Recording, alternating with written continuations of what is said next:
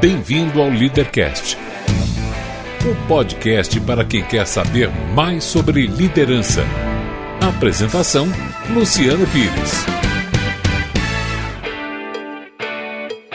Muito bem, mais uma edição do Leadercast. Finalmente, depois de tanto tempo, eu consigo sentar na frente dessa figura aqui e trocar uma ideia com ele, gravando, porque ideia sem gravar a gente sempre trocou de montão, né?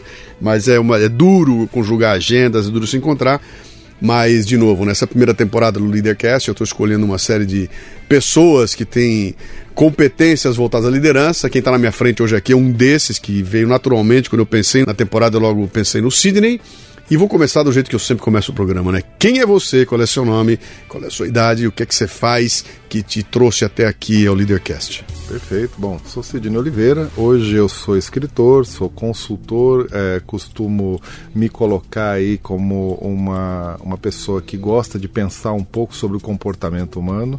É, tenho 52 anos de idade, é, já estou no mercado de trabalho há bastante tempo. Comecei muito novinho, com os meus 14 anos, Deus. e construí aí uma trajetória que misturou um pouco da vida corporativa. Fui um executivo, cheguei assim ao, ao auge da vida executiva, depois eu migrei para a vida empresarial, então acabei empreendendo na época da internet, bem no início da internet. Uhum. Tive um sucesso legal com isso, porque meu site cresceu bastante também. Acabei é, percebendo como é a liderança como executivo e como é a liderança como patrão. Você falou que o teu site cresceu. Você tem um site que muita gente vai lembrar o nome. Qual foi? Ah, foi o Achei. Achei, Achei grande. um dos é primeiros sites de busca do Brasil. Que legal.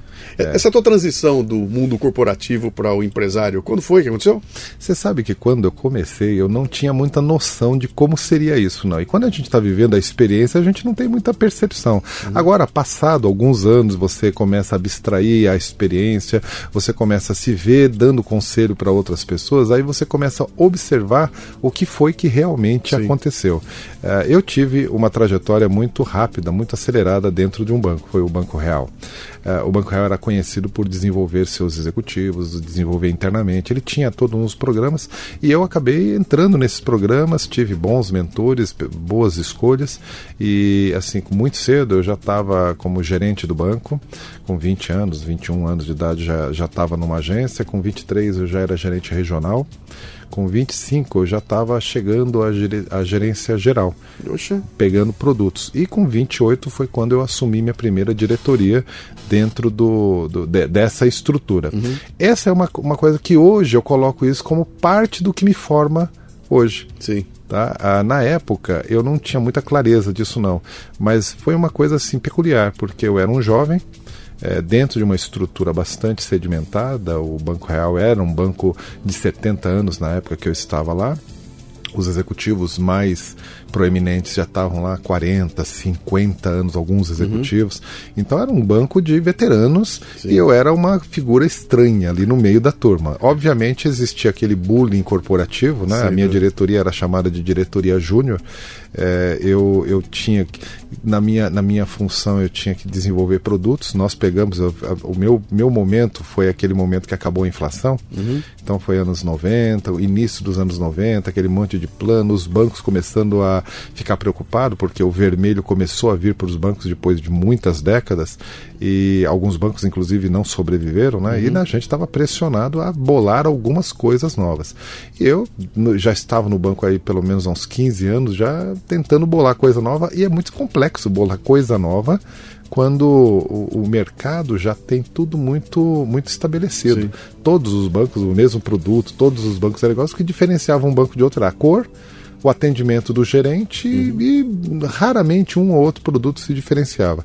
Mas foi dado para minha missão, eu tinha uma equipe de jovens, porque quando eu fui compor a minha equipe, eu percebi que não dava para compor a equipe só com os veteranos, porque eles não me respeitavam, é, diria assim, é, cognitivamente Sim. ou organicamente, ou eles faziam bullying natural mesmo, né? Sim eu acabei montando uma equipe de jovens é, que tinham algum DNA diferenciado. A, a gente juntos começou a pensar em soluções, pensamos em diversas coisas interessantes para o banco, mas uma destacou que a gente começou a entender que todo jovem devia ter uma conta uhum. no banco. Sim. Todo jovem. A gente começou a falar, não, o jovem deveria ter conta. E nenhum banco abria conta de jovem, por motivos, acho que meio óbvios, né? O jovem não tem renda, ele não tem é, uma maturidade aceitável, ele pode fazer um mau uso, não dá para dar crédito, você não vai vender seguro de vida para ele porque ele ainda é jovem, ele não tem poupança porque ele não tem dinheiro. Então, assim, ninguém explorava esse filão. E nós achamos interessante explorar esse filão. Não foi um processo muito simples de convencer isso no banco. Imagina. A grande parte dos diretores eram reticentes a uma ideia de abrir uma conta que em princípio é uma conta que seria negativa Sim. ou deficitária, ou pelo menos de alto risco, e a gente vendia a ideia de que não, mas esse jovem um dia será, eh, será cliente do. É poético, mas não funcionava, só funcionava para argumentação. Era branding, né? Você está falando de branding para os caras, é, mas que... não, mas assim, hoje olhando, eu falo, não, era muita poesia, era é. muita viagem, assim. Às vezes eles falavam, você fumou o quê? Você está achando ninguém? Você acha que o banco em 70 anos nunca pensou em abrir conta de Agora jovem? eu entendi porque que você abraçou a questão de gerações, cara. Você é cara, vítima dessa. Veio. Não, então, por isso que eu falei, quer dizer, o contexto acho que me trouxe hoje Sim. a essa circunstância. Eu sei que a gente batalhou bastante e o banco, no caso, era o Banco Real, ele foi o pioneiro nessa história eu da conta para o jovem. Lembro, chamou muita atenção quando. É, a, o nome da conta é a conta universitária, hoje Sim. todo mundo já conhece, Sim. mas a gente, para defender isso internamente, era interessante porque as forças políticas dos veteranos e dos mais jovens eram muito diferentes. É, e, obviamente, os veteranos levavam a vantagem de lavada, porque eles já estavam, gozavam da confiança do, do acionista principal. Era um banco donal, e sendo um banco donal, tem um dono. Sim. E assim, diferente do que é a composição de grandes corporações hoje, que você tem um conselho executivo, tem os acionistas e tudo mais. Não, lá tinha um dono. Era uma figura, é uma pessoa, ele é vivo até hoje, uhum. e ele era uma pessoa que eu diria que dotada de algumas características de visionário, porque quando a gente conseguiu acessá-lo apresentar e apresentar a ideia, ele adorou a ideia. E foi muito legal ele adorar a legal. ideia e ele adorou assim, ele achou realmente válida e mandou avançar nessa direção mesmo. Ele falou: não, vamos avançar na conta para esses jovens que são jovens potenciais. Foi uma vitória. Foi uma legal. vitória. Eu estava no, no, time que estava montando isso aí, mas não foi uma vitória muito boa, porque você criou inimigos poderosos. claro. E eu acabei descobrindo que uma das coisas mais interessantes da liderança, e hoje eu até falo isso quando eu falo de liderança, falei, é a, é a rede de sustentação. Uhum. É, você não chega líder só porque tem uma vaga, você não chega líder porque tem uma faculdade, um MBA ou porque fez um intercâmbio. Você chega líder porque você construiu uma, rede de sustentação que envolve sim a equipe ou os subordinados, mas envolve os pares uhum e os, os superiores. Essa rede ela é muito frágil e se você quebra essa rede, você descobre que a sua liderança fica é, é, frágil no Sim. sentido de ser contestável. Eu percebi isso claramente, porque obviamente que depois de, de, de ter ganhado essa essa batalha, eu era um dos defensores desse processo, é, todos os outros modelos de ideias que eu tinha, o pessoal Detonava, sutilmente, né? não, não, eles sutilmente jogavam, vai falar com o dono. É, e evidentemente sim. não era fácil acessar o dono, porque obviamente o dono tem outras prioridades e não dá para você ficar defendendo. Ou seja, ficou bem complexo defender ideias depois desse processo. Eu não cheguei a perder emprego nem nada, mas assim, o ambiente político, a rede de sustentação se tornava bastante cética com relação a todos os projetos que eu apresentava. Nessa época, como era uma época de inovação, eu estava bastante próximo da, da computação que estava surgindo no meio bancário e eu gostava muito da ideia de computação. Eu era o único diretor que gostava de computadores, eu era o primeiro diretor do banco que tinha notebook, eu já tenho notebook desde 92, né? É, e o notebook, obviamente, não é nada do que a gente vê Sim, hoje. era um né? trailer, né? O meu, é, é, sabe? Não, não, ele, ele fechava, bonitinho, mas é. ele era pesado. Bom, era uma outra concepção, Imagina. mas era um computador pessoal que eu levava para o trabalho e voltava, né? Isso em 92 era. Eu lembro que era caríssimo, absurdo o preço, porque veio importado. Bom, eu sei que eu gostava da computação e eu, eu, eu comecei a, a, a desenvolver, obviamente nunca sozinho, e a gente está numa corporação, mas eu comecei a desenvolver junto com um grupo de pessoas o conceito de database marketing uhum. lá dentro do banco. Era muito novo. É, você usar os dados do banco Sim. em favor da venda ou em favor do marketing do banco. Né? Você começar a fazer seleção mais direcionada de pessoas. Que, que ano era isso? Você falou 91? 94, 94. 95, 96. Foi tá. bem esse período do início da internet. Que idade você tinha? Ah, nossa, 94, tava com 33, 32, 33 anos já. Uh, eu, nessa época eu já tinha mais de 17, 18 anos de banco. Né? Eu comecei com 14, então já tinha bastante. Então, assim, eu, eu gozava de alguma de alguma de algum respeito profissional da, da, das coisas que eu consegui implementar no banco foram muitas coisas que a gente conseguiu fazer com a minha equipe e tinha esses outros projetos mas eu gostava do computador comecei a achar falei poxa vida isso vai ser legal eu tenho um filho né, e uma filha.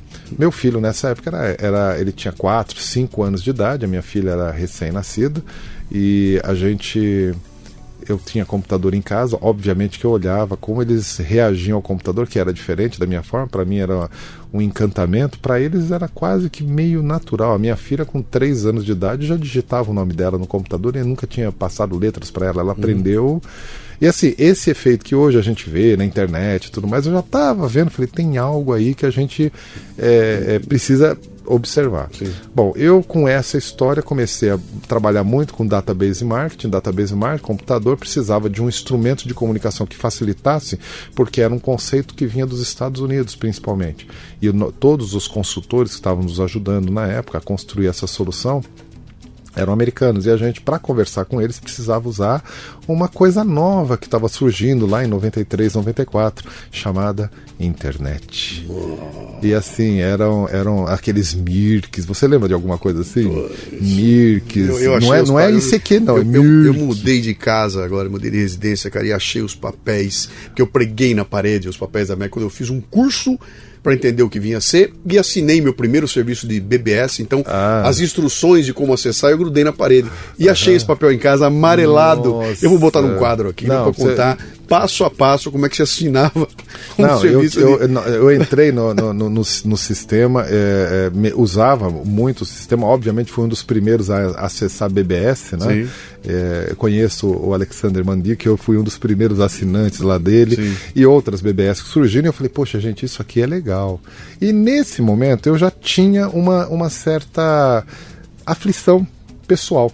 Uhum. É, olhava o comportamento das pessoas, eu queria falar sobre isso e não tinha muito fórum. Quando a gente é executivo dentro de uma grande corporação, é, você não tem muito fórum para falar para fora, porque sempre você é o executivo da organização. Então eu não podia abrir minha boca publicamente sem ter uma, uma vinculação com o sobrenome corporativo. Ou seja, eu acabava não colocando muitas coisas. Foi aí que eu comecei a me aproximar da conceituação. E eu me aproximei muito do conceito de reengenharia. Uhum. Mas não a reengenharia é, tradicional, mas a reengenharia das pessoas. Sim. Então foi aí que eu lancei meu primeiro livro. Aí foi um movimento assim Você novo. no banco ainda? Estava no banco ainda, banco, eu era é. executivo. Lancei um livro chamado Reengenharia. Uhum. Agite antes de usar. E eu falava das pessoas. Só que eu não, não tenho nada, eu não nunca fui de RH. Uhum. Eu sou publicitário de formação, é, administrador, mas publicitário. Eu gosto de trabalhar com produtos e marketing. É, mas eu, obviamente, observava o comportamento da pessoa. Então a gente começa a construir. Eu estou aproveitando Sim. que a gente está falando que eu estou fazendo um timeline meu agora para construir. É legal, mas você, e tem um gancho legal que você me deu aqui agora que é, é bem legal chamar atenção. Quer dizer, você está lá dentro do banco executando o teu trabalho diário e de repente você encontra algo mais e vai dedicar algum tempo teu. Então eu imagino que de dia você era o executivo do banco e à noite em casa você estava sentado escrevendo um seu livro que não tem necessariamente a ver com aquilo que você paga para fazer no banco. É, não, certo? não tinha, não, não tinha, não Nada tinha, tinha aquele sentido de querer ajudar as pessoas. Sim.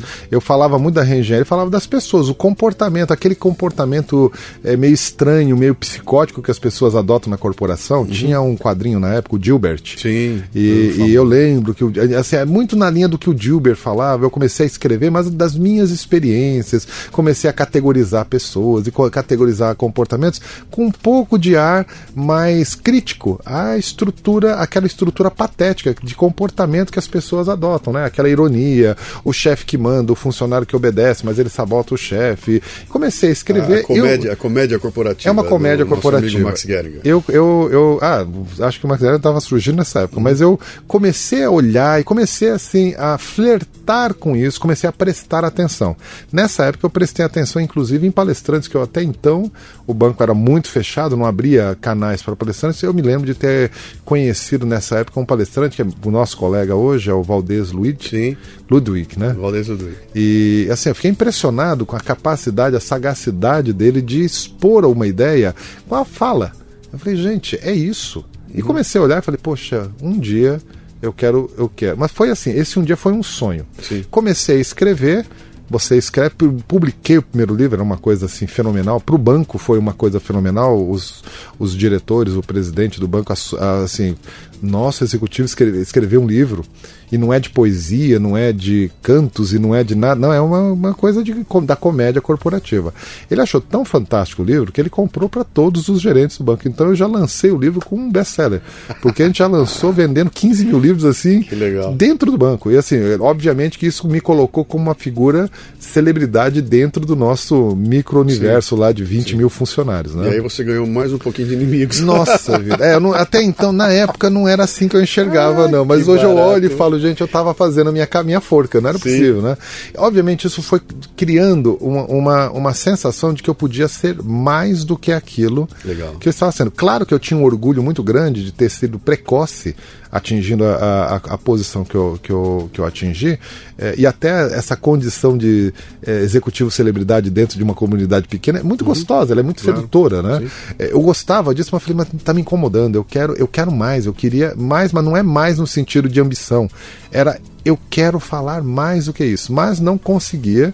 Fui tentando, fui tentando avançar, porque era o meu, o meu universo era de ser executivo, eu não me via fora do banco em nenhuma realidade. Toda vez que outras empresas vinham fazer o, o assédio, para mim é o seguinte: eu sou banco desde que, uhum. gente, eu sou banco, não vou, não vou sair do Banco Real. E era assim muito forte, as pessoas percebiam isso aí, mas eu comecei a gritar para fora esse meu descontentamento, fruto do desconforto da, da quebra do, da rede de sustentação por conta daquele projeto. Hoje está tudo muito organizado na minha cabeça. Na época, na época era um desconforto. Eu falei, gente, não, não é isso. Eu não tô, uhum. não tô bem. Eu quero, eu quero fazer alguma coisa, mas eu não sabia o que. Aí é, eu comecei a escrever não só esse, aí escrevi um outro livro também, foi uma outra série de comédia corporativa. Eu escrevi sobre chefe funcionário, então eu tenho uhum. uma trilogia de livros chamado Chefe como irritar o seu funcionário. funcionário, como irritar o seu chefe. Era o segundo, era revanche, né? Sim. E depois, chefe funcionário, a batalha final. Aonde eu estou dizendo que vai acabar o chefe, vai acabar o funcionário e vai ficar a máquina, porque a automação estava muito crescente. Então eu fiz esses livros. É, não foi muito bem compreendido pelo banco, mas o mercado gostou bastante. E eu comecei a reparar, falei, pô, eu gosto disso, eu gosto de escrever minhas ideias, eu, eu gosto de pensar sobre o comportamento humano e escrever minhas ideias. E continuei assim, bom, mas dá para fazer isso paralelo, vamos, vamos que vamos. Não ganha livro escrevendo livro, claro, não é, não é uma coisa para te deixar milionário. Sim. E nem eu aspirava a ser palestrante a partir do livro. Não havia, havia uma ou outra palestra, mas assim, eu ia de, eu ia de cortesia. Eu sou Sim. funcionário do banco, já era remunerado, não precisava, nem era profissional nessa direção. Mas comecei a gostar disso, falei, pô, eu fico feliz nisso. Bom, que aconteceu? A gente continuou nesse desconforto e eu publicando. E eu publicando, desconfortável, publicando, desconfortável. Já estava com mais um livro, eu escrevi sobre gerente de, de banco, eu, eu escrevi o Banco do Futuro, uhum. aonde eu, eu, quando eu comecei a dizer que estava escrevendo, já tinha alguns livros, né? Eu levei na Febraban ideia, Febraban, não, nós vamos apoiar esse seu livro, você vai falar do Banco do Futuro? Sim, porque eu pensava no Banco do Futuro.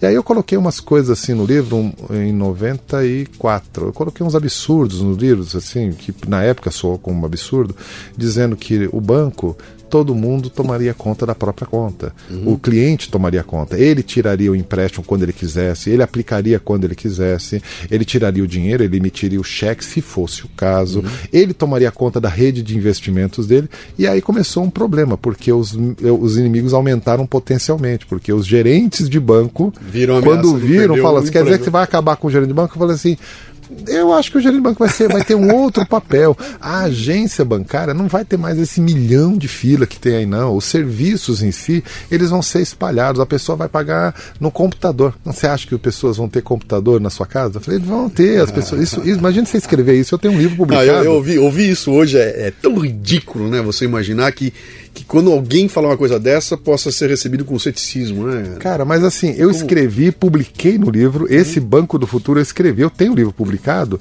é, onde eu dizia desse banco que é o banco que está hoje. Uhum. Só que na época foi rejeitado pela Febraban. Eles falaram, isso é um absurdo, imagina, não é nada disso, você tá, você tá assim, falar qualquer porcaria não precisava ser publicado. Eu falei, bom, gente, mas vai acontecer. Bom, Pensando nesse processo, o que, que aconteceu? O desconforto foi crescendo. Uma hora eu cheguei para um amigo que estava nos Estados Unidos e falei, cara, não tem nada nessa internet aí que dá dinheiro, porque eu tô, tô insatisfeito e eu não quero comprar uma franquia de qualquer coisa, não quero juntar um dinheiro aqui, comprar uma franquia para dizer que eu sou empresário. Eu queria empreender, mas eu queria empreender em algo. Você novo. já tinha tomado a decisão de que sua época no banco tinha chegado. Sim, mas não era simples você abrir mão de um cargo de diretor. Que idade você tinha? Eu estava com 34, 33. 34, 33, uma carreira de 17 anos. 19 já, 19 não, 18 anos. Diretor 18 anos, banco, diretor, gozando de alguns privilégios pelo mercado. Não, é aquela coisa que você não joga fora. Casado, com filho. Imagina imagina, dois filhos casados, ter responsabilidade, tinha todo, todo o processo. Assim, eu, eu, eu já posso te dizer, uhum. teve convulsões quando eu disse que eu ia sair do banco, não, imagino. vindo da minha família, não, da minha, não da minha esposa. A minha esposa me apoiou bastante, mas a, a, a meu pai, que foi uhum. bancário, uhum. no próprio banco, ele não, não compreendeu. Mas, minha mas, mãe. mas me fala um pouco dessa, dessa angústia que aconteceu uma coisa comigo, né? Quer dizer, é aquela história de você você está fazendo aquilo que você ama fazer, adora fazer, e um belo dia você descobre que não está mais legal. Uhum. Começou a te dar um, pô, cara, já não tá uma curtição e eu tô amarrado nisso e vou perder isso tudo e vou pro escuro e vou para um caminho que eu não sei o que pode vir a acontecer e eu tô angustiado e até que chega um momento em que alguma coisa diz é hora e essa força pega e te faz e adiante, né? Cara, fala um pouco desse processo. Foi assim, essa angústia vai crescendo. Ela, ela é interna, você não sabe, você começa a olhar as pessoas, você começa a criticar o tempo todo, você Sim. começa a não ser compreendido, você tenta defender o teu projeto, você beira a, a, a irritação. Uhum. Uh, e assim, eu estava incomodado, e... apesar de estar num projeto de ponta. E o sistema reconhece isso e começa a te botar de lado ou, ou, tenta dizer que o que você está fazendo não serve para é, nada. Pô, isso, no meu novo, caso. Se de novo, mas esse cara vai reclamar, não, cara. Lá vem ele de novo, ele vai encher o saco. Não, você não, não tem verba. Ele. Esse dinheiro que você tá. Eu comprava computador lá para o banco, o, o Database Market exige um computador muito poderoso. Uhum. A gente comprou um computador caro, teve diretor que chegou lá. Estamos gastando dinheiro à toa Sim. com isso aqui, só porque ele acha que vai ser gênio de alguma coisa. Isso não funciona. Computador é uma coisa que ajuda, mas não vai mudar o mundo. Sim. E eu falo, não, a internet vai mudar o mundo. Internet é só para ver pornografia. e o pior era, na época, né? não, não podia tirar a razão dele. Ah, Mas eu comecei a olhar isso e, e angustiado. Aí eu falei para cara, vamos fazer o seguinte eu vou pegar os livros que eu tenho, vou publicar. Não dá para publicar na internet, fazer uma página. Aí você me ajuda a fazer uma página. Hoje seria um blog, tá? Hoje seria assim, você Sim. tira. Mas na época precisava de ajuda. Aí ele falou: Não, eu te ajudo a fazer, mas não tem nada aí, cara. E ele lá nos Estados Unidos, é, é, estudando na Bayou, lá em Utah, né? E, jovem também, ele tem seis anos a menos que eu, então ele é jovem, mas ele admirava muito a minha carreira e fala: Nossa, eu queria ser diretor de banco e tal. E a gente conversando. Ah, e quando eu falo conversando, parece que a gente está conversando num bate-papo como está aqui, né? Sim, sim. Não, não, eu mandava um, um, e-mail, passava dois dias, ele devolvia, porque ele também tinha que acessar. Não é, uhum. O e-mail era rápido, mas o acesso não era tão simples, né? Aí ele falou assim: oh, cara, só para não dizer que não tem nada nessa internet, porque todo mundo olha a internet, acha divertido, bacana, mas ninguém faz dinheiro com isso. Para não dizer que ninguém faz dinheiro, tem dois garotos aqui de Stanford que conseguiram levantar um milhão de dólares com um negócio que eles inventaram. Cara, um milhão de dólares? Pô, um milhão de dólares em 96, era dinheiro. pelo menos na nossa realidade, era um dinheiro muito grande. O uhum. que, que eles inventaram? Cara, eu vou te passar algumas coisas, você baixa aí para você ver. Tem, tem várias coisas uhum. novas que eu tenho que te baixar. Baixa esse programa aí. Eu tava baixando o programa no Mirk, tá? Uhum. Você baixa o Mirk, o mais próximo de Mirk hoje, o que, que é? Um grupo dentro do Facebook, só que sem todas as propagandas e nada, é Sim. só uma tela, né? Sim. Eu tô, tô baixando, falando, baixa esse programa aqui. Aí baixei um programa, o nome do programa é Mosaic. Hum. Baixei o programa, eu já usava o Windows, ainda era o Windows 3.1, né? Aí baixei esse programa, era um, um, navegador.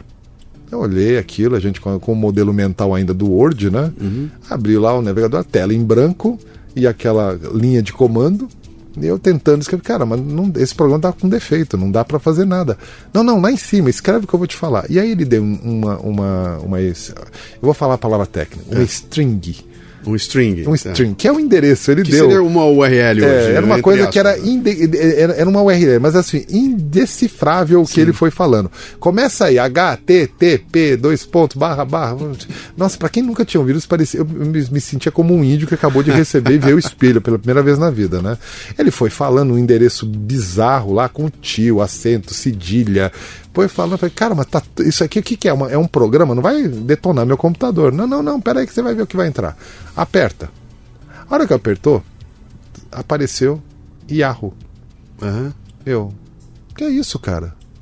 Isso é multimídia? A gente não, sabe quando você não tem um modelo mental? Sim, você não, nunca Você não- viu, né? Cara, tá, que, o que, que é isso aqui? É, é, O que, que eu faço? Não, cara, e esse, nessa hora eu tava numa ligação telefônica com ele. O que, que é isso aqui? Não, escreve aí, bank. Tá, bank. Aí veio Blum, Uma lista. Primeira vez de lista de banco. Falei, o que, que é isso aqui, cara? Aí eu falando, passa o mouse. Eu passava o mouse, virou uma mãozinha. É? Cara, você sabe quando você está descobrindo um negócio desse? Eu me sinto, é, o- é é o Neandertal descobrindo É. o fogo, a primeira vez. Gente, isso é quente, né? Você está falando um negócio interessante aí, que dá uma pausinha aqui agora, que eu tenho feito uma série de participações em, em podcasts. Você sabe quem que faz podcast? É a molecada, e tudo molecada de 20, 20 e pouco, 30 anos de idade, né? E fiz vários falando de cinema. E em muitos deles eu tive que explicar para a molecada o que, que foi assistir Star Wars no cinema em 1970 e Aquela abobrinha, entrada. 77. E porque pra- eles não têm referência, né? Eu, eu falo, cara, vocês não fazem ideia do que é você chegar e pela primeira vez ver algo que ninguém nunca viu na vida. Hoje, quando você entra, você já tem 40 anos de história atrás de coisas que estão parecidas. Então, por mais que apareça, já apareceu, naquela época não tinha nada igual. Então, você sentado no cinema, entra a nave por cima da tua cabeça, com um som que ninguém nunca tinha feito. E, e, cara, aquilo é um impacto que nunca mais eu ia ter outra coisa igual, porque eu era absolutamente virgem naquilo, né? E vocês não fazem ideia do que é entrar no cinema e assistir aquilo, que é o que aconteceu com você. Sim. Quer dizer, abrir um Yahoo sem saber o que é e, e usar um buscador sem nunca ter visto um buscador na Não, vida, você né? tem ideia do que, que era que eu buscar o quê? Do que daí começa, aí começou a me explicar páginas, aí começou a explicar que os bancos lá estavam fazendo página e que isso aí eu falei, mas o que, que é isso? Eu falei, cara, a melhor referência é uma é como se fosse uma lista telefônica. É. Ah, mas lista telefônica na internet é para você localizar a página. Eu demorei um dia Que ainda para decodificar o que era. A hora que eu entendi, cara, é mais ou menos como você é, ganhar aquele presente desejado e você abrir a caixa e ver que o presente desejado está lá dentro. Se você vê o mundo ficar diferente, né? tudo se modifica. As cores ficaram diferentes. Eu falei, cara, Fez-se a luz. Um momento sa- mágico. É, é um momento mágico. Eu diria Tua que vida aí- mudou ali. Tua vida mudou Acho ali. que ali, ali foi um dos momentos que mudou minha vida. Uhum. Tá? Teve alguns que eu, que eu costumo ver, mas esse foi um momento que eu olhei e falei: Cara, isso. Isso vai revolucionar o mundo. Foi a primeira frase que eu falei para ele depois que eu olhei aquilo, entendi o que é. Falei, você sabe fazer isso? Ele falou, não, cara, isso aí é a mina de ouro. Tá todo mundo procurando o código do buscador. Sim. Porque a questão não era fazer um diretório, a questão era ter a palavra que você coloca e ele vai numa base de dados e busca. Isso você tinha em programas de base de bancos de dados. Sim. Num Access da vida, num Delphi, num DBase. Você tinha isso num programa proprietário de base de dados, mas não na internet. É o primeiro aplicativo Uhum. que você roda remotamente e ele te devolve remotamente online. Que loucura, Real né? time. E de A, a- ninguém... a molecada que está nos ouvindo, eu insisto nisso, não faz ideia. É, eles nos fazem do que ideia. pode ter sido esse Ah, ah, impacto, né? Não, não faz. Assim, a gente, a gente olhava e falei, cara, mas eu, eu não entendo isso aí. Agora, é o seguinte, eu já tenho acompanhado, eu assinava todas as revistas de, de tecnologia da época, né? E falei, tem algumas empresas que começaram a fazer página na internet. Agora eu tô entendendo o que é página na internet. E aí começam os endereços. Aí eu falei, vamos fazer o seguinte, cara, bola esse código aí. Ele falou, cara, se eu bolar, eu fico milionário, eu vou ter um milhão também. Porque foi isso que pagaram para eles, um milhão pelo código. Sim. Eu falei, mas eles venderam código de jeito nenhum. Eles montaram a empresa e fizeram um processo, eles vão ficar milionários. Eu Dois garotos, dois garotos, O Jerry né? O e o Yang- Jerry Yang, Young, né? é, Yang. e, o, e o outro eu não vou lembrar agora. É, é o Shang, não é? O Shang, o Jerry chinesinho. Young. É, o chinês, o Jerry Young. Ele é o né? Yang, é Yang, não é, Shang. e o, tem o outro, que eu não, não lembro agora. Uh, ele ficou mais famoso porque ele foi, voltou, saiu, vendeu, depois ele voltou e quase quebrou de novo, né? Mas uh, nós, nós, é, eu comecei, falei, cara, mas dá uma olhada, falei, não, mas tá todo mundo tentando assediar, eles andam com segurança agora. Falei, cara, mas isso é incrível, tenta bolar, não sei. Eu ficava falando assim, vou fazer o seguinte, tenta descobrir por aí. Ele fazia ciência da computação. O nome dele é Flávio Ortolano. Uhum. É um parceiro, assim, um irmão meu. Tenta descobrir como é que faz isso. Você trabalha com informática, cara. Você é um, um analista. Uhum. Vai descobrir que se eles conseguiram, não, não tá aí. Alguém vai descobrir mais. Ele falou: não, eu vou tentar, vou tentar. Eu vou juntar endereços aqui no Brasil. Nós vamos lançar o Yahoo Brasil. Era a primeira ideia que veio na cabeça. Já pensou se a gente lança, aí daqui algum, daqui um ano, dois, três, quando eles já tiverem grande, eles vêm aqui, compram a gente por 100 uhum. mil dólares? Nossa, a gente vai ganhar 100 mil dólares. Olha, a gente falando assim, parece que a gente era criança. Sim. E eu acho que a gente estava no espírito de ser criança e, mesmo. Eu, eu acho que não tinha outro jeito, que você estava absolutamente deslumbrado com, Sim, com esse muito. brinquedo fantástico. E, enquanto isso, o mundo todo se transformando por conta de todas as mudanças é, que aconteceram uhum. e o Brasil mudando com a estabilidade econômica. Sim. E eu com esse. Poxa, descobri o mundo. Eu ficava muito tempo olhando isso durante a madrugada. Eu comecei a varar a noite, parei de escrever. Falei, não, não, pera, depois eu escrevo. Eu vou fazer o seguinte, eu vou aprender isso aqui, depois eu vou escrever sobre isso. Parei de publicar. O último livro que eu publiquei foi em 95, nessa época, né? Aí mergulhei. Em 90. Foi em fevereiro? Fevereiro de 90. Não, foi, foi antes. Foi em novembro de 95. Ele me liga. Mas ele me liga aos berros. Ele gritava. Eu sei, eu sei fazer o código, eu sei. Eu falei, cara, não acredito, eu sei. Eu, tipo, ele descobriu o mundo. Eu falei, e você aprendeu como? Peraí que a gente não pode gastar tanta linha telefônica. Baixa esse software aqui e se cadastra. O nome do software. ICQ. Ah, o ICQ. Cara, aí eu falei, tá bom. Aí baixei o ICQ. Sim. Aí é, começamos a digitar no ICQ. O meu ICQ tá menos de 2 mil. É, é, o meu número de inscrição até hoje existe, é, é inferior a 2 mil. Foi um dos primeiros, junto com ele. É, para quem tá ouvindo e não sabe, o ICQ é o, é o bisavô do, do, do e-mail, né? Não, do, não, do WhatsApp. Do, do WhatsApp. O, é. é. só que não era no celular, era no, não, computador, era no Mas é o bisavô. Era, era, por aí. O WhatsApp né? é, é era, um, era um sistema de chat, né? Era um sistema de era chat. Era um WhatsApp. Era um WhatsApp. Era um WhatsApp. Não tinha outra coisa. E aí? Aí ele me mostrou isso e aí começamos a conversar. Aí a gente conversava furiosamente uhum. pelo teclado. Eu falava, ele falava, falava, falava, e aí começamos a descobrir que isso era legal. Cara, ele falou, não, e agora estão criando salas para você falar, as salas de chat. Sim. E então, assim, imagina, cara, você tá na pré-história do que é a internet. Hoje Sim. eu tava lá vendo isso tudo e trabalhando no banco, no projeto Database Marketing de super inovação, uhum. mas encantado com a internet. E, então, então aí tem um gancho legal também, que é a continuação daquele primeiro gancho que eu fiz aqui com você. Quer dizer, você passou a dedicar ou a investir uma parte preciosa do seu tempo, que você devia estar em casa dormindo e descansando, e você estava, pelo contrário, investindo em buscar aprender aquela coisa nova que podia de alguma forma vir a ser o seu futuro. Você não sabia, você não sabia que ia ser isso ainda, né? Não, não. Mas você começou a investir nisso. É, não, eu mergulhei nisso de paixão. E Sim. assim, eu lembro de uma frase, eu não sei se é lenda urbana ou se a frase existiu, mas alguém disse que o Einstein dormia duas horas por noite uhum. e o resto ele gastava. Eu comecei a viver uma situação próxima dessa. Eu varava à noite porque era mais barato, porque a, a internet na época você só usava pela linha telefônica e à noite o, o pulso era muito mais barato, então uhum. não tinha razão financeira que eu pudesse fazer, não existia banda larga, nada disso. Isso, banda larga era uma, era uma ilusão. O meu sócio, que o Flávio acabou virando meu sócio, ele tinha uma banda larga é, de. Hoje seria equivalente ao Edge. Lá na casa dele por conta da universidade, uhum. lá nos Estados Unidos. Eu falei, cara, mas a sua banda larga dá pra baixar a imagem rápida, baixar foto, né? Sim. É, bom, eu sei que a gente começou a avançar nessa direção. É, assim, dando um pulo, um salto quântico nisso, é, o código que ele achou, na realidade, foi um código que foi publicado pelo Linus Trovar, quando ele liberou o, o código, que foi o código que deu origem a toda essa história da, da internet, né? Pelo menos facilitou muito esse código e, e, a gente começou a trabalhar em criar um site de busca brasileiro. A ideia de Yahoo, a gente sabia que não ia funcionar, porque eu falei, uhum. não, se a gente quer lançar o nome Yahoo, uh, a hora que eles vierem para cá, eles vão ter Vai o domínio, rolo, vão, eles vão, vai dar rolo e eles vão arrancar a gente. A gente tem que criar um nome brasileiro, porque Yahoo não quer dizer nada no Brasil. É, e aí a gente começou a procurar nome, procurar nome, procurar nome.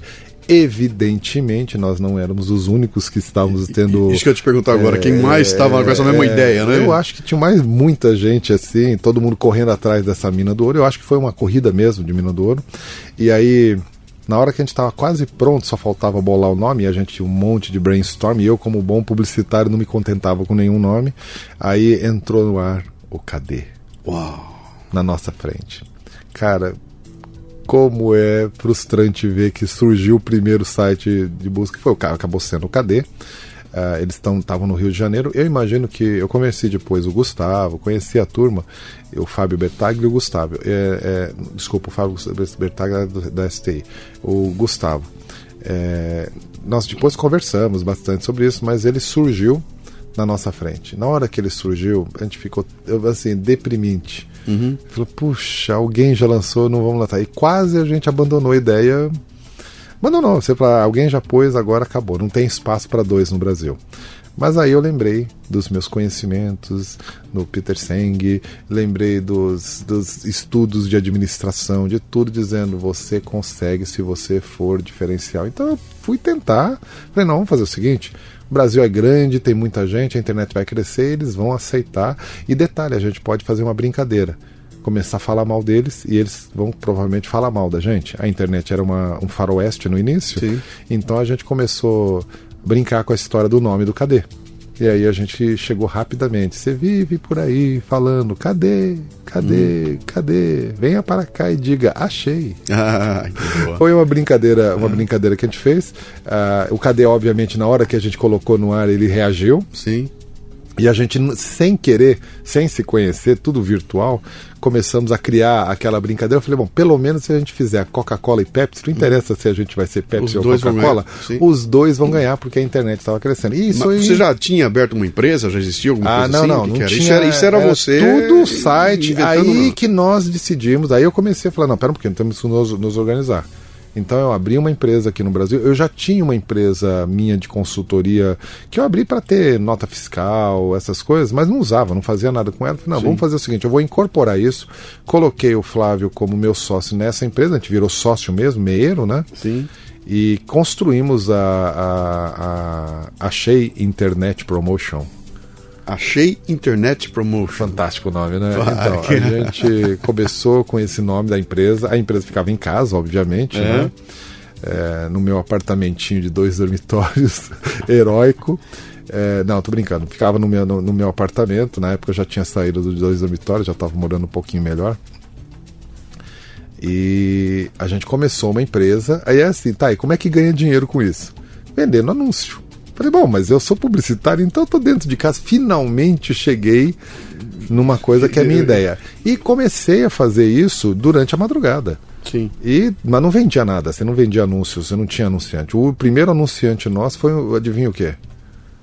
Um site de sacanagem. Um site de sacanagem. Fazer o quê? Imagino. É o único que pagava. E o detalhe, a gente colocava só as palavras É. óbvias, né? Bunda, sei lá, a pessoa tá procurando isso, então aparece o banner. O resto a gente preenchia com banners internos nossos. Ou então fazia degustação, chegava para alguém que poderia ser um anunciante, convidava ele. Uhum. Aí foi uma época muito borbulhante, que surgiu na internet quase tudo que a gente começou a ver Sim. explodindo. Então surgiu na época o UOL, surgiu os AS, as grandes empresas começaram a investir, aí começou, e a gente estava nessa onda, os grandes entrando com um maciço capital, e a gente lá na onda sendo aquela coisa que ninguém sabia para que, que era, que era o site de busca. Foi uma correria para fazer convênio com os, as BBS do Brasil inteiro, começaram a pipocar BBS pelo Brasil inteiro. A gente fazia o convênio do tipo, cara, deixa eu colocar meu site de busca, você precisa ter algo para o pessoal navegar e gastar o tempo com você na BBS, que você Sim. vende minutos e ele precisa gastar, então você tem que ter algo. Se ele não navegar na internet, cara, foi fácil. Aí a gente começou a virar o site de busca. Só que aí começou a surgir no Brasil outros sites de busca, começaram a crescer. E, e você continuou no banco? Eu continuei A no tua banco. relação no banco, nessa- Ah, eu ponto, é fui tava? até onde. Não, aí assim, o banco eu tava lá tocando o projeto. Eu, eu era Ah. dedicado 100% no projeto, já não tinha ambição de nenhuma outra área no banco, não ambicionava mais nada, não bolava mais nada para o banco, nenhum Sim. produto para o banco. Ah, na época eu comecei a pensar num produto de meios de pagamento. É, pensando que o negócio do banco na internet seria meios de pagamento. Né? Comecei a desenhar isso, mas falei, não vou dar essa ideia para o banco. Essa eu não vou passar. E guardei. Essa ideia eu guardei, depois tem história para ela também, viu? Mas. É, a gente vai ter que fazer outro programa aí, cara. É, eu comecei a, a, a, a, elaborar a minha saída, comecei a me preparar para sair mesmo. Uhum. E o site crescendo, chegou uma hora que você tinha que optar. Ou fecha o site, ou, ou. É, ou sai do banco. Uhum. E aí foi uma decisão difícil, mas uma decisão que valeu para mim, para minha construção pessoal. Uhum. É, depois de pensar muito, avaliar, pesar, decidi sair do banco. Você procurou alguém para te aconselhar nesse momento? Não tinha ninguém para aconselhar. Você não tinha um mentor que não. pudesse te dar Aliás, não. Os mentor, o, o mentores que eu tinha eram do banco. Sim. E obviamente o conselho dele era justamente não sai, não faça essa loucura. A internet não serve para nada. O, o, mercado era muito novo para alguém ter referência para poder te aconselhar. E aí o conselho normal era não seja insano. Uhum. Quanto mais eu ouvia isso, mais eu achava que era isso que eu devia tentar.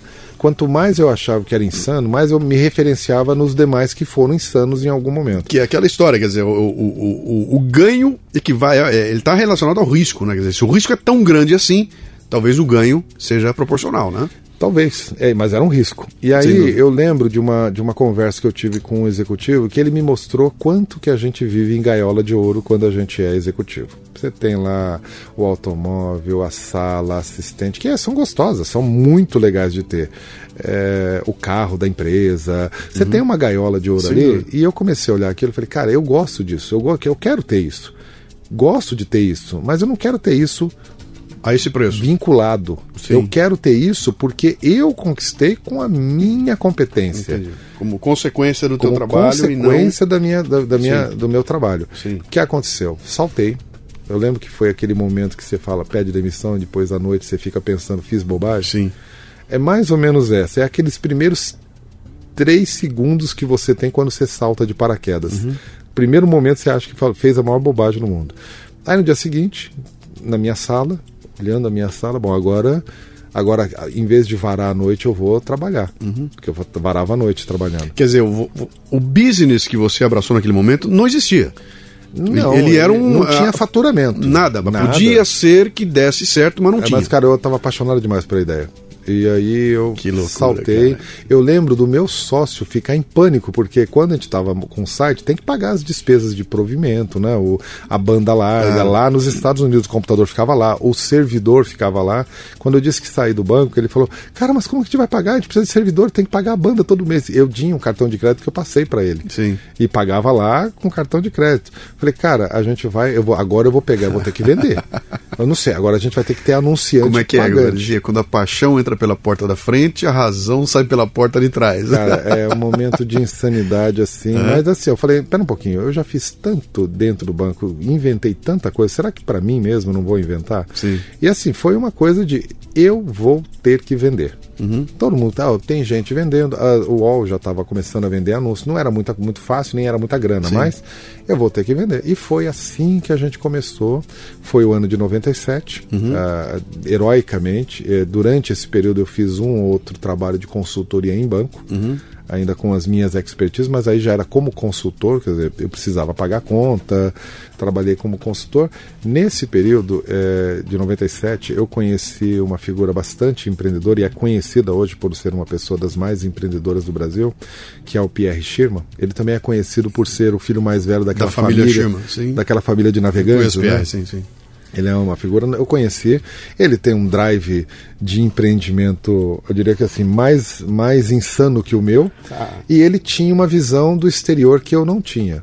Sim. Ah, deu uma liga muito forte, muito rápida eu, entre eu e ele e o meu sócio Flávio. Aí eu falei, Flávio, faz o seguinte: acabou a sua faculdade, volta para o Brasil venha para o Brasil a gente vai fazer agora isso ficar sério. Sim. Assim, sério como... Sem receita ainda. Sem receita. Sem receita não, nada. Não, sem tá. receita a gente vai fazer isso ficar sério. Sim. Peguei o meu capital que eu tinha de, de fundo de garantia, o que deu para levantar de capital para ser o primeiro o primeiro, primeiro anjo interno. Eu tive é, mais um, um, dois amigos que entraram como anjos, um irmão meu entrou como anjo. É, pausa, o, o, anjo aqui quer dizer um investidor, investidor alguém que investidor anjo, isso. Que colocaram dinheiro assim, meio. É, eu diria que o meu entusiasmo era tão grande de vender a ideia que Você pelo menos para pessoas. algumas pessoas toparam. Sim. Não foi um capital muito grande, mas foi um capital que deu para a gente pôr em pé o, o processo, trazer o Flávio para o Brasil é, começar a fazer aqui, aí nós começamos a empresa.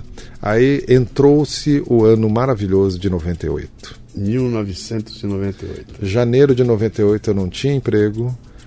É, é, é, contratamos um sistema de, de, provimento aqui no Brasil que ainda era caro, custava em torno de 7 mil reais na época Sim. por mês, a banda, porque a gente com o site de busca usava muita banda. Sim. É, alugamos um escritório que eu diria que hoje eu não teria coragem de alugar de tão nababesco que ele era, mas é. tinha que ser um escritório bem startup. Era, era, era, o, era, era, o, era o nascimento da não, bolha do ponto com, porque essa era a história, né? Eu não sei, eu sei que os outros estavam fazendo. E a gente lindo. tinha que ter um escritório que a gente chamava de escritório cenário. Era escritório para chamar investidor, para chamar é, anunciante. Era um escritório, cara, o escritório devia ter uns 800 metros quadrados, Sim. dois andares, mezanino, oito salas. Começamos a contratar gente. Eu cheguei a ter, durante o ano de 98, e assim, vamos, vamos atrás de faturamento. Sim. E aí começaram a aparecer os primeiros anunciantes e a gente começou a pressionar. Entre eles, o Banco Real foi ser nosso anunciante.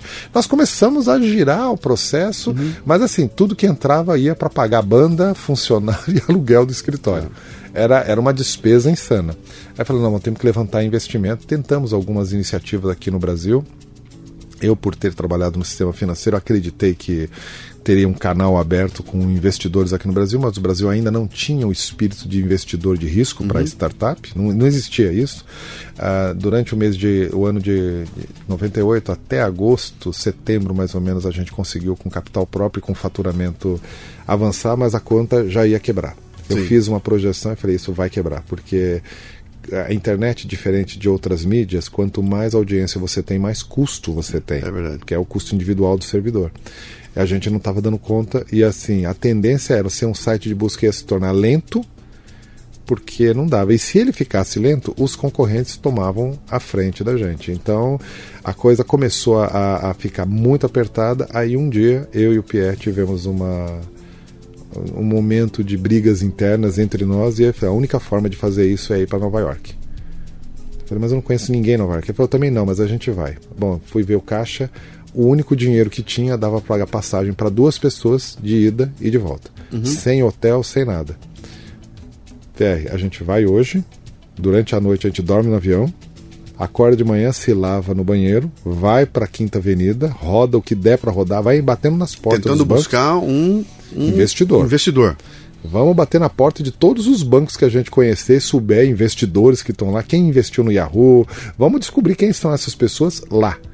E foi um dia daqueles dias maravilhosos. Cara, que loucura. E aí a gente voltou, terminou o dia, nove da noite, a gente pegou o avião e voltou pro Brasil. Que loucura. Só tinha dinheiro para isso. No dia seguinte já não tinha mais nada, tá? No dia seguinte eu fui tentar vender minha moto, que era o último patrimônio que eu tinha, para pagar o salário da turma.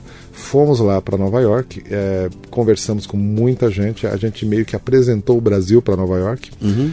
Ah, assim, eu não falava muito inglês, mas o Pierre dominava bastante o inglês, e nós conseguimos convencer um grupo de investidores que estavam investindo numa ideia de ter um, um, um portal no estilo América Online, mas para a América Latina que era a Star Media. E eles gostaram da gente, disseram depois, eles falaram, olha, a gente não entendeu quase nada do que você falou, Celino, mas o seu entusiasmo era tão grande uhum. que a gente topou pelo entusiasmo. Olha né? que legal. Mas eu não, eu não falava nada quase de, de inglês mesmo. E graças a Deus o Pierre dominava muito. Mas a gente conseguiu é, é, convencê-los. É, isso redundou aí num processo de due diligence e depois na venda do site em janeiro de 99. Vender o Achei? Vendemos o Achei, que já não era só Achei, a gente já tinha criado um complexo de sites de busca uhum. é, segmentados, então tinha o Zik, uh, tinha o Zik Comunicação, tinha vários, vários segmentos que a gente estava tentando que, fazer. Que, de novo, não tinha receita? Ou tinha uma receita não, não, marginal? Já tinha, não, já tinha receita. Aquele ano de 98, a gente é, chegou a fazer quase um milhão de reais em receitas, assim, Ah, era então fomos- negócio tá, o negócio Não, não, se assim, o início foi heróico, mas a gente fez. Só que a gente gastava tudo, a gente não Sim. tinha era rentabilidade que, Sim, sim, que sustentasse toda a estrutura, né? Quer dizer, eu, eu- eu precisava de investidor justamente para para fazer a coisa crescer num ponto aonde você conseguia virar o custo virar. A gente era era era é, com receita, mas não pagava tudo, né? Já o site já tinha uma audiência é, é, no Brasil tinha assim os cinco maiores sites em audiência no Brasil, eu achei era um deles, né? E a gente ficava oscilando dependendo da forma e da Legal. região. Legal. Quer dizer, Aí olha, olha, olha, aqui, olha que 99 petulância, cara. vendemos o bichão. Que petulância, cara. Vocês catam um avião e vão pra Nova York sem conhecer ninguém e bate na porta, por favor, eu queria falar com o A seu gente tentou Rebs. marcar algumas visitas previamente. Eles falaram: ah, tudo bem, se estiverem por aqui, a gente até atende, mas foi meio que na, no, no heroísmo. Sim. Que Entendeu? loucura, é só brasileiro pra fazer E essa deu loucura. certo. Não, deu certo. Não. Que legal. E Legal. aí a gente vendeu. Nessa venda houve uma assinatura de. de- é, a- a empresa fez uma avaliação geral das competências. Uhum. Eu e o Flávio ficamos vinculados ao negócio. É, bom, você tem um privilégio. É. a primeira vez que eu conto tão estruturada essa história para alguém, tá? Ótimo. Então você tem a exclusividade da inteireza da história Ótimo, agora numa linha de tempo. Ótimo. Ah, mas a gente vendeu, eh, eu assinei um contrato com eles de um ano de trabalho, eh, como executivo dessa iniciativa que virou a Star Media, onde tinham algumas pessoas, algumas personalidades legais aí começaram a internet. A internet começou a ser séria no Brasil em 99, 2000, né? Sim. E depois teve a bolha. Mas nesse período eu assinei, o contrato que eu assinei era de não competição, era, eu não poderia ter participação em nenhum outro tipo de site posterior, Sim. não poderia dirigir nenhuma empresa de internet, não poderia trabalhar na internet, na, na essência, eh, por 10 anos, depois que eu me desligasse. Eu me desliguei em 2000, final de 2000, 2001. Significava que até 2011 eu tinha trabalhado numa indústria, criado uma indústria, ajudado a participar da, da criação da indústria. E eu estava com 40 anos, ou exilado prestes a fazer 40 anos, e a única coisa que eu não poderia fazer é trabalhar nela. Que Foi loucura. frustrante. Mas, mas me fala uma coisa aqui. Qual foi o momento em que você parou e olhou assim, cara, a decisão de sair do banco deu certo, foi boa? Ah, Quando na hora foi? que a gente vendeu o site. Na hora que vendeu. Na hora, não, na hora que vendeu o site, na hora não, na hora que carimbou, assinou o contrato. Sim. Ah, nessa, até lá, foi emoções fortes que eu nunca tinha vivido na minha vida. Viu? Tá. No dia que a Quanto- gente fechou o site, teve aquela max da des- desvalorização Sim. de, 90 e, de 98, 99, 99. se não me engano. Foi a max desvalorização Sim. que o valor era um e se transformava num outro Sim, valor dizer, tipo você, 70% o ganho maior. foi uma loucura. Não, e aí a pergunta nossa, porque a, a gente estava vendendo pelo preço de pagar as contas. Sim. Não ia ter lucro. Na hora que deu a Max, o primeiro pânico que me deu, será que eles ainda sustentam? Sim. Aí falou, não, a gente está comprando em dólar. Pra eles não mudava nada. É, Não, e assim, mas você tem garantia? Tenho. Escreve isso, escrevo. Sim. Aí a gente ganhou dinheiro. Aí que a gente Tá. percebeu. Aí que eu falei, deu certo, tá vendo? Então, me deixa eu, a gente tá chegando já no final do programa aqui, mas eu tenho que eu tenho que eu tenho que te fazer uma pergunta aqui que é, que é fundamental. Quanto de sorte, se é que existe sorte, tem nesse processo que você acabou de contar pra gente aqui? Por exemplo, esse dado que você colocou agora da Maxi acontecendo naquele momento, você quer aquela meio que baita sorte. Ir pra Nova York, bater na porta dos caras e achar os caras. Quanto de sorte tem isso aí? E, e como é que você enxerga essa história da, da, da sorte? mim, eu não, eu não sei se é só. É claro que tem um componente aí do imponderável, mas Uhum. eu olho isso quase como se fosse uma. um reconhecimento do, de Deus. É, é assim, tipo, a gente viu que vocês fizeram tudo direitinho. Uhum. É como se fosse um presente. Eu não diria que foi sorte, foi um presente. Uhum. Eu atribuo isso a um presente que quem está ouvindo pode falar que é Deus, pode falar que é o universo, que são as forças, não interessa. Para mim, Deus deu um presente. Falou: olha, vocês estão sérios, vocês estão levando a sério, tá bom, eu vou, eu vou recompensar com um presente. E foi, foi isso que acabou acontecendo. Então, assim, a gente fez dinheiro, não foi, ninguém ficou milionário, a gente ganhou um dinheiro realmente bastante relevante. Todos os sócios foram muito bem remunerados nessa venda. Ah, eu fiquei trabalhando durante um ano até na Estrada e depois eu decidi me desligar porque eu estava vendo que a bolha, assim, começou a ter uma fantasia. Houve aí uma euforia uma euforia é, que todo mundo já sabe. Hum, Assim, eu falei, não é por aí. Mas eu não podia trabalhar com a internet. Minha primeira iniciativa foi trabalhar novamente com o meu ex-patrão, que me chamou para trabalhar do banco. Novamente, só que uhum. agora não era o Banco Real, porque ele havia vendido o Banco Real, conseguiu uma max valorização na, na venda, no preço de venda do banco, justamente porque a quantidade de contas dele tinha crescido muito por conta do programa dos jovens, dos universitários. Então, ah, eu sei que lembrou do meu nome falou: vem trabalhar de novo aqui comigo agora no outro grupo, né? Sim. Eu fui trabalhar com eles e aí teve outro momento de virada na minha vida que talvez você queira fazer um novo Eu podcast. vou ter que fazer outro programa, porque a gente já chegou no final desse aqui, né? Mas e... eu fecho só, só... para chegar para os prólogos do próximo programa. Sim. A outra virada que me fez chegar onde eu estou hoje. Uhum. É, eu, eu virei executivo novamente, voltei para a posição, agora reconhecido, porque agora eu tinha histórico, inclusive não só do banco, mas do empresário que vendeu é, um site na internet. Eu voltei para o banco, mas não era mais a mesma coisa. Uhum. Aí a coisa não tava, não era mais a mesma coisa. Tipo, Sim. tô de novo, agora reconhecido, já não era mais júnior, é, já era considerado uma pessoa de admiração geral, uhum. profissionalmente, mas não era mais a mesma coisa. Sim. Eu falei, não tá me preenchendo, mas eu tô, tô de volta. Eu tenho que entender que isso é por algum motivo. Mas aí, cara, eu tive aquele momento de da sequestro. É eu fui sequestrado. Ah, e aí eu repensei a vida. Foram Muito momentos bem. que mudaram e aí a gente pode jogar para um próximo Vai podcast. ser no próximo programa, eu porque fui isso aí vai sequestrado dar manga. Aonde, aonde assim, entre as coisas que repensei na minha vida é o que eu estou fazendo Uhum. e o que eu posso fazer. Foi aí que foi a grande virada que me fez pensar e retomar aquele momento lá atrás que eu escrevia livros. Uhum. Falei, pô, eu gosto de falar do comportamento das pessoas comecei a partir desse momento, a gente pode detalhar depois no outro, no outro papo, mas o sequestro mudou internamente. Eu me, me, me vi uma pessoa que não era mais quem eu queria ser. Cheguei no banco, pedi demissão, falei: não é isso, uhum. vou trabalhar com pessoas, vou ajudar a formar novos líderes. E nessa hora eu fui pensar: que segmento que eu vou trabalhar? Porque eu nunca trabalhei com RH, nunca trabalhei com pessoas, nunca fui palestrante. Eu só lembro dos livros que eu escrevi. Falei, poxa, mas naquela época eu lembro que quando eu falava, as pessoas falavam, pô, isso pode ser interessante. Eu gostava de falar do futuro. Peraí, mas espera um pouquinho, eu fui um jovem. Pô, eu posso ajudar jovens Sim. a se transformarem em líderes. Não são todos que vão virar, não, mas tem aqueles jovens como eu que tiveram, se forem bem trabalhados, eles vão atingir um potencial. Foi aí que eu comecei a construir as minhas teorias uhum. de alavancagem de trajetória profissional e pessoal de jovens.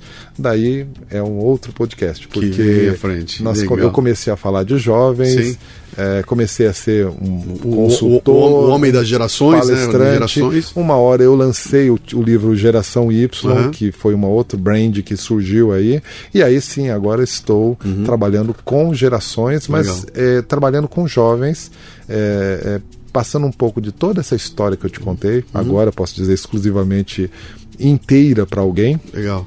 Mas é, eu tenho me dedicado realmente a tentar acelerar a trajetória de jovens, a trazer maturidade para os jovens. Hoje eu começo a imaginar que tudo isso que eu passei me transformou no, no mentor. mentor. E hoje é eu me considero, estou quase, uhum. quase deixando de assinar como consultor e tudo mais e ser mentor. mentor. Hoje eu faço a mentoria individual é, de mais ou menos 300 jovens por ano, uhum. sem falar os programas dentro das empresas. São mais de 20, 20 25 mil pessoas tocadas pelos meus programas, palestras dentro das empresas e os livros que surgiram a partir disso. Quem quiser entrar em contato, conhecer mais o teu trabalho, uh, procura o Sidney onde? Acho que a página na internet, Sidney Oliveira, é, é fácil alcançar, o Google sempre mostra, mas tem a minha página, a minha, o meu site pessoal, que é o sidneyoliveira.com.br. Uhum sidneyoliveira.com.br, mas é Sidney com D mudo e sem Y. Porque senão você vai cair num outro Sidney Oliveira, que é da outra farma, e Sim. que faz fortificante, ah. faz. Ele faz, mexe com a parte de saúde, então não é esse Ciro. Tá. Eu sou o Ciro Oliveira, que não é o da outra forma. Legal. Então é mais fácil achar. Ah, tenho hoje também ah, o privilégio de escrever na Exame, então eu tenho um blog na Exame com o meu nome, Sidney uhum. Oliveira, e eu tenho trabalhado nisso. Então, quem quiser entrar em contato, fique à vontade aí. Legal. Eu sempre vou estar conversando com eles e contando mais, mais histórias. Você vai ter que voltar aqui, cara, que nós vamos continuar a partir daquele momento do sequestro, que ali tem um trauma grande que eu quero falar mais sobre essa, esse impacto na sua vida aí. Grande Sidney, muito obrigado por ter vindo aqui. Olha, eu, eu, nesse programa aqui, normalmente eu falo um montão, hoje eu só ouvi, cara, porque a história é fascinante. É um pouco da história da internet no Brasil, você acabou contando pra gente aqui em primeira mão. Agradeço de montão, espero contar com você aqui numa próxima oportunidade e um grande abraço. Pode contar comigo, Luciano. Obrigado pelo privilégio. Olha, para quem está nos ouvindo aí, inspire-se nas suas histórias e vamos em frente. A gente vai contar a história no futuro. Vamos lá. Você ouviu o Leadercast, mas ele continua no portal cafebrasil.com.br, onde você encontrará a transcrição desta entrevista com links e mais informações. portalcafebrasil.com.br. Vá lá, ajude a enriquecer o programa com seus comentários, leia os comentários de outros ouvintes e mande sugestões de pessoas que você gostaria que fossem entrevistadas no programa. E se quiser nos contatar pelo WhatsApp é o 11 967 89 8114. Até o próximo Leadercast. Liderança e empreendedorismo na veia. Você ouviu o Leadercast com Luciano Pires. Mais uma isca intelectual do Café Brasil.